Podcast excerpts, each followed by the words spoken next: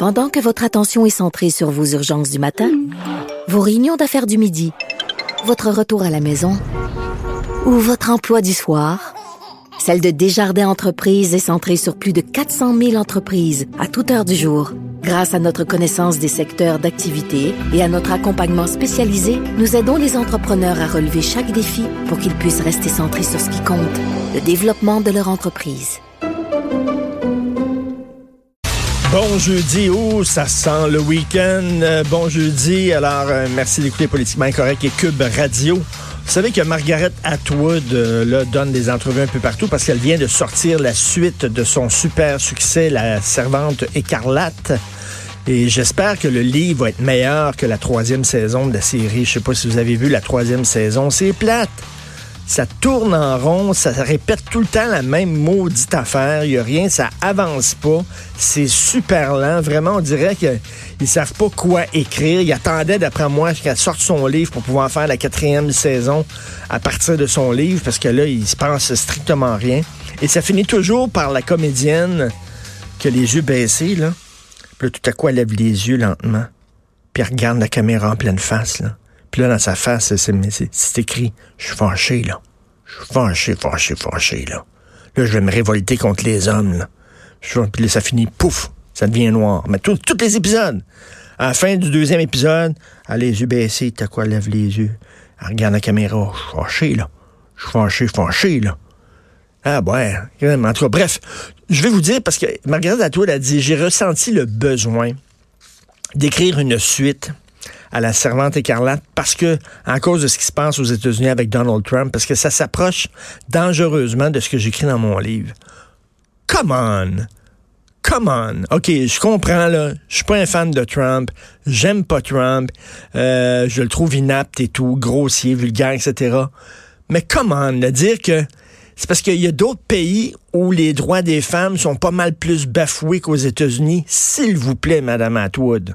vous voulez vraiment trouver l'équivalent de Gilead, votre pays, là, votre république euh, fictive, dans la servante écarlate? L'Iran, peut-être? L'Arabie saoudite, peut-être? Les femmes viennent d'avoir soudainement euh, la, permission de, voyager sans, être accompagnées d'un homme, de se promener dans la rue sans être accompagné d'un homme. Puis il y a quelques mois, ils ont eu la permission de conduire parce qu'avant, ils l'avaient pas. En Iran, si tu portes pas un voile, si tu fais pas preuve de pudeur dans ton habillement, si tu montres pas que tu es une bonne femme respectueuse, on te fout en prison. Allô? Ben non, mais ces gens-là, non. C'est comme Greta. Greta vient faire la leçon au Canada, elle va faire la leçon aux États-Unis, elle va faire la leçon à la France, à l'Angleterre. Est-ce qu'elle va faire la leçon à la Chine puis à l'Inde? Ben non. Ben non, ça serait raciste. On fait la leçon aux Blancs. C'est tout. Alors, Margaret Atwood, elle a dit que le pire pays pour le droit des femmes, c'est les États-Unis. Voulez-vous rire de moi? Il y a une femme qui s'est présentée comme présidente aux États-Unis, puis les gens n'ont pas voté pour elle, mais ils n'ont pas voté pour elle, c'est tout, librement. Ils ont voté pour l'autre, de Donald. Bon. Puis c'est peut-être, ça peut-être être une femme, la prochaine présidente des États-Unis. je trouve ça tellement pleutre. Je, tombe sur le cul les gens qui disent oui, mais c'est l'Amérique de Trump, euh, la servante écarlate. Non, la servante écarlate, c'est l'Iran. La servante écarlate, c'est l'Arabie saoudite. C'est comme quand on critique les religions, hein. Alors, critiquer la religion catholique, ben oui, ça c'est parfait, n'importe quand. Eh oui, c'est une gang de pédophiles, puis une gang de misogynes, puis une gang d'homophobes, puis une gang de vieux croutons, puis tout ça. Puis un livre qui est sorti récemment euh, d'un journaliste d'enquête, puis qui dit que c'est un lobby gay qui, sont, qui est autour euh, du, du pape, puis tout ça. Il n'y a aucun problème. On encourage la critique de la religion catholique. Critiquer la religion, l'islam, Oh non, non, non. Ben non. Ça, c'est ça, c'est pas correct. Ça, c'est, savez-vous pourquoi? Parce que les gens qui croient l'islam, ils ont le teint basané. Ah, c'est, intouchable. Tu peux pas les critiquer. Le teint basané. Comme j'ai lu dans la presse, la féministe Pascal Navarro, qui dit on n'a pas le droit de critiquer Greta Thunberg, parce que si vous critiquez Greta Thunberg, vous êtes contre les femmes. Moi, ça, je suis contre les femmes. OK, mais vous parler d'égalité, là. Moi, vous dire, moi, vous, vous parler, moi, vous dire, c'est quoi l'égalité? L'égalité, c'est l'égalité des chances. Les femmes peuvent faire n'importe quoi dans leur vie. peuvent être astronautes, peuvent être euh, première ministre, peuvent être championnes de tennis, peuvent être n'importe quoi. Les femmes ont droit au même salaire que les hommes, ce qu'elles n'ont pas, souvent. Et ça, c'est un combat à mener. C'est ça l'égalité. Mais par contre, si tu dis une bêtise, que tu sois une femme ou un homme, j'ai le droit de dire que ce que tu dis, c'est une bêtise. Je me fous totalement de ce que tu as entre les jambes. C'est ça l'égalité.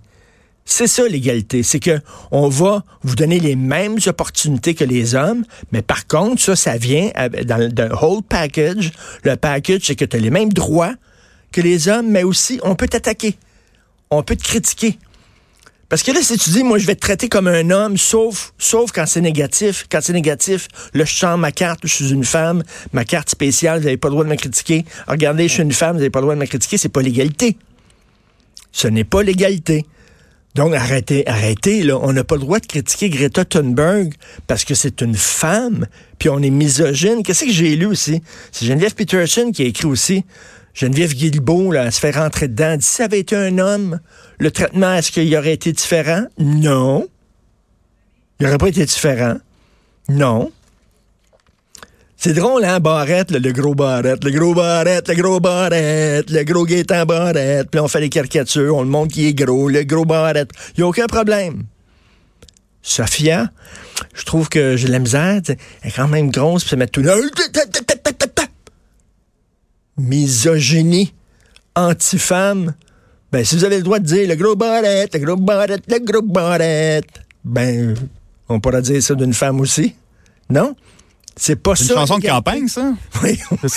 C'est sa nouvelle chanson quand même. Ben, oui, oui c'est ça. Elle est bonne, hein? Oh, ben, euh, non. Il n'y a pas de problème de, dire, de critiquer les gars, mais critiquer les femmes, non. Je sors la carte. Je suis une femme. Vous n'avez pas le droit de me critiquer.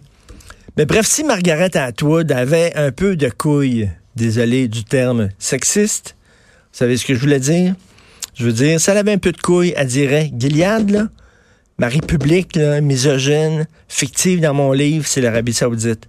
C'est l'Iran. Mais non. On va taper ça. C'est tellement facile. Ouh, qu'elle a du courage. Elle s'en prend à Trump. Ouh, elle est unique, elle est seule, vraiment, là.